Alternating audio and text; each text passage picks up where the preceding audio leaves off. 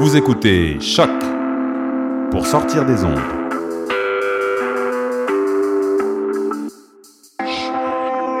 Podcast, musique, découverte.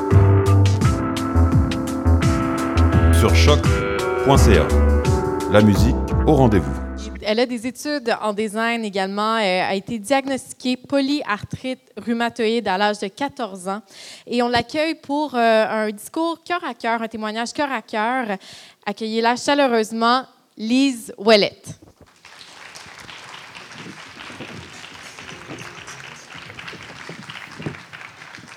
Doucement, doucement. Allez, intérieur. Reste. Doucement. Oui, monsieur. Merci, Bibi. Merci. Un beau salut. Oui. Oh, ça, ça commence. Au pied. Assis. On couche. Penché. D'entrée de jeu, je dois vous dire que je ne suis pas une conférencière ni une PDG d'entreprise et je n'ai jamais fait ça. Alors, j'ai un peu le. Ça va passer. J'espère. Alors, j'ai pas les bonnes. Oui, j'ai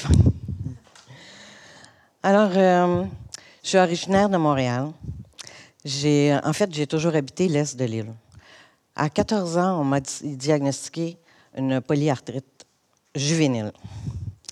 Alors, la polyarthrite, on sait que c'est une maladie euh, dégénérative.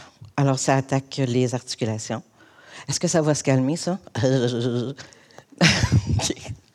Ça attaque les articulations et ça fait aussi que on a de la difficulté à bouger, à tenir des choses. Euh, la vie est plus compliquée.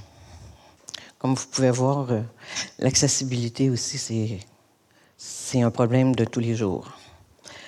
Euh, je vous dirais que j'ai été hospitalisée dans mon adolescence et ma vie de jeune adulte régulièrement des mois de différents hôpitaux. J'ai fait l'hôpital Pasteur parce qu'ils pensaient à une maladie qui était plus contagieuse. ils ont cherché longtemps des lupus. Mais j'étais une boule d'énergie. dès que mon corps me le permettait, moi, je fonçais. J'ai étudié malgré tout. J'ai eu des, j'étais bien entourée. J'ai eu des bons amis. J'ai eu des amis qui ont pris euh, des notes pour moi, qui m'ont apporté mes devoirs. Euh, j'ai pu étudier. J'ai fait quatre années en design d'intérieur. J'ai voyagé beaucoup. Euh, quand mon corps me le permettait, bien, je savais que c'était une maladie dégénérative. Alors, j'allais le plus loin possible en me disant que peut-être que plus tard, je pourrais pas. Euh, ça me prendrait des, des destinations euh, un peu euh, soleil, complexes, cinq étoiles, faciles. à part les déplacements qui sont un peu hasardeux, il reste que là-bas, tout est accessible, tout est adapté. Ça va? Je te laisse bouger.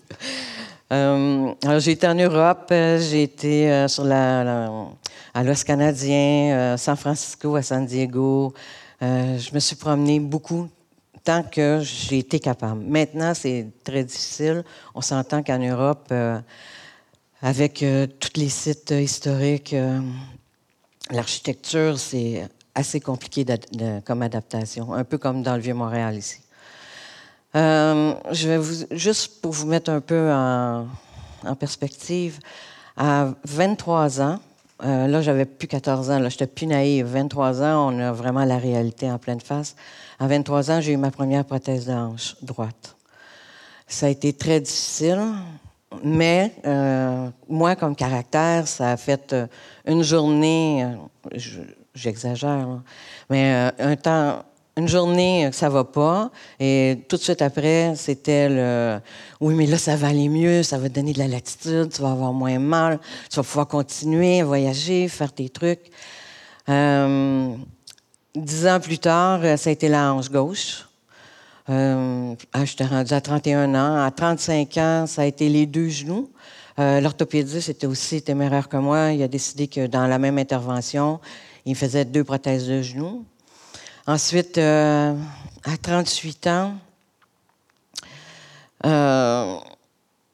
Non, c'est ça. À 38 ans, c'était euh, mes genoux. Alors là, mon rhumatologue, lui, a décidé que ça en était assez, là, que je ne pouvais plus continuer de travailler. Moi, je, donnais des formations en design euh, dans les salles de montre, dans le Vieux-Montréal surtout, puis à Westmount. Et euh, là, j'avais vraiment de la difficulté. Il fallait envoyer tout mon matériel de cours avant, et moi, je me déplaçais, je ne pouvais plus rien apporter. Il n'était pas question encore pour moi d'arrêter, mais il a fallu que je me rende à l'évidence à un moment donné que, ah, à 42 ans, j'ai dit OK, euh, on signe où? J'arrête. Mais là, euh, vous savez qu'on s'identifie beaucoup à, notre profession, à, notre travail. On s'identifie beaucoup et les gens nous identifient beaucoup. hein. Là, j'avais peur d'être isolée. J'avais peur de. J'aimais trop le monde. Il fallait que je reste en contact avec les gens. Là, j'ai entendu parler de la Fondation Mira et les bienfaits du chien d'assistance. C'est là que tout est beau. Là, je, fais mon inscription, je suis sélectionnée, je vais euh, chez Mira chercher mon chien. C'est des gens qui sont euh, extraordinaires. Là, je savais que j'étais à la bonne place au bon moment. Mon chien m'aide à la marche. Mon chien ramasse les choses pour moi par terre. Euh, c'est lui qui va chercher le téléphone, les télécommandes. Euh, il, ouvre les, portes électriques avec son nez. Euh, le soir, il enlève mes pantalons, il enlève mes bas. J'ai pas besoin d'auxiliaire le soir. J'ai un auxiliaire le matin pour l'hygiène, la douche, m'habiller, bon, ces choses-là. Mais après ça, c'est mon chien qui fait tout. On est ensemble 24 heures par jour. J'ai rencontré euh, des gens formidables. J'ai rencontré Jacques, un artiste euh, un peu à l'écart que j'aimais bien. Euh, Pascal, qui a été ma complice de tous les jours. On a oublié les photos. C'est toi qui es ça? T'es fine. Alors, j'ai été chercher mon beau Chip. C'était mon premier chien Mira. Je l'ai eu pendant sept ans. Euh, C'était euh, fantastique. Là, euh, la vie était belle. Je pouvais, j'avais retrouvé beaucoup d'autonomie. Deux ans plus tard, avec mon chien, ben j'ai, j'ai été obligée d'être en fauteuil roulant parce que le chien suffisait pas à la marche. C'était toutes les autres articulations faisaient mal, les chevilles, les coudes, les poignets. Alors, euh, ça aussi, ça a été un grand, grand deuil, mais euh, mon caractère me disait euh, non, arrête, appuie-toi pas. Le fauteuil va te donner de la latitude, tu vas pouvoir continuer à faire tes choses. Alors, j'ai acheté un véhicule, j'ai euh, fait adapter un véhicule, et euh, là, ben, j'ai pu continuer à voyager, à faire mes trucs quand bon me semble, sans l'aide de personne. J'étais complètement autonome. Mais là, j'étais seule avec euh, Chip, qui lui vieillissait. Euh, alors, j'ai dû demander à Mira un deuxième chien. C'est vraiment très difficile de perdre un, notre animal, mais en plus, je perdais mon, gros compagnon de 24 heures par jour, mais je perdais aussi mon autonomie. Sans chien, euh, je pouvais plus, je n'étais plus aussi euh, indépendante. Alors, j'ai retourné chez Mira et, croyez-le ou non, j'ai ouvert ma porte de ma chambre et l'autre côté du couloir, il y avait Jacques. Mais on était tous les deux célibataires, ce coup-là. Je sais pas pourquoi vous riez. Alors, on s'est mariés, quatre ans plus tard, quatre ans de fréquentation. On s'est mariés et on est parti avec euh, un véhicule adapté pour deux fauteuils roulants. On a descendu sur la côte ouest euh, de la Floride. On a fait cinq semaines de super beaux voyages. On est revenu. On a fait agrandir la maison. On a fait adapter la maison pour nos deux chiens, Miracle, et nos deux fauteuils motorisés. Euh, la vie est super belle, mais il ne faut pas oublier que j'ai très mal. Je pars en vacances et. euh, attends, juste avant. Ça, c'est les noces. Je pars en vacances dans le sud parce que là, c'était ma destination avant les noces. Et croyez-le ou non, ma prothèse de hanche a défoncé le bassin et a endo- endommagé l'os pelvien. Horreur, je, suis pris là-bas. Euh, J'en ai pour une semaine à souffrir le martyr, aucune mise en charge. euh. Rentrée ici, euh, tout de suite, je consulte l'orthopédiste, mon orthopédiste qui me dit que ma prothèse de hanche, c'est une durée de vie d'à peu près 10-15 ans. Elle avait 23 ans, mais selon le dernier contrôle, tout était beau, aucune fissure. Il n'y avait pas de raison. Mais là, là c'était trop endommagé. Et comme c'est des prothèses qui sont cimentées, on peut montrer la, prothèse? Alors, comme c'est cimenté, il ne pouvait pas l'enlever.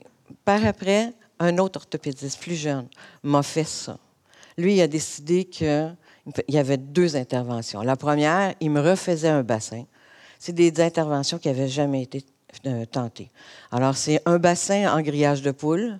J'ai des vis, j'ai des plaques et j'ai des greffons humains.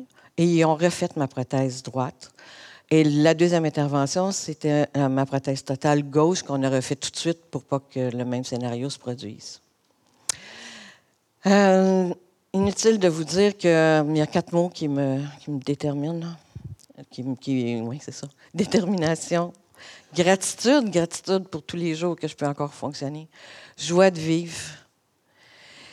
Et euh, la souplesse. Parce que là-dedans, ce qui m'a aidé le plus, c'est la souplesse. La souplesse d'avoir d'autres plaisirs, d'être capable de me procurer d'autres plaisirs. J'avais des deuils, mais je trouvais toujours un autre passage pour arriver à avoir du plaisir dans la vie. Là, je vais vous lire parce que je sais que c'est pas, c'est moins drôle, mais je, tiens à.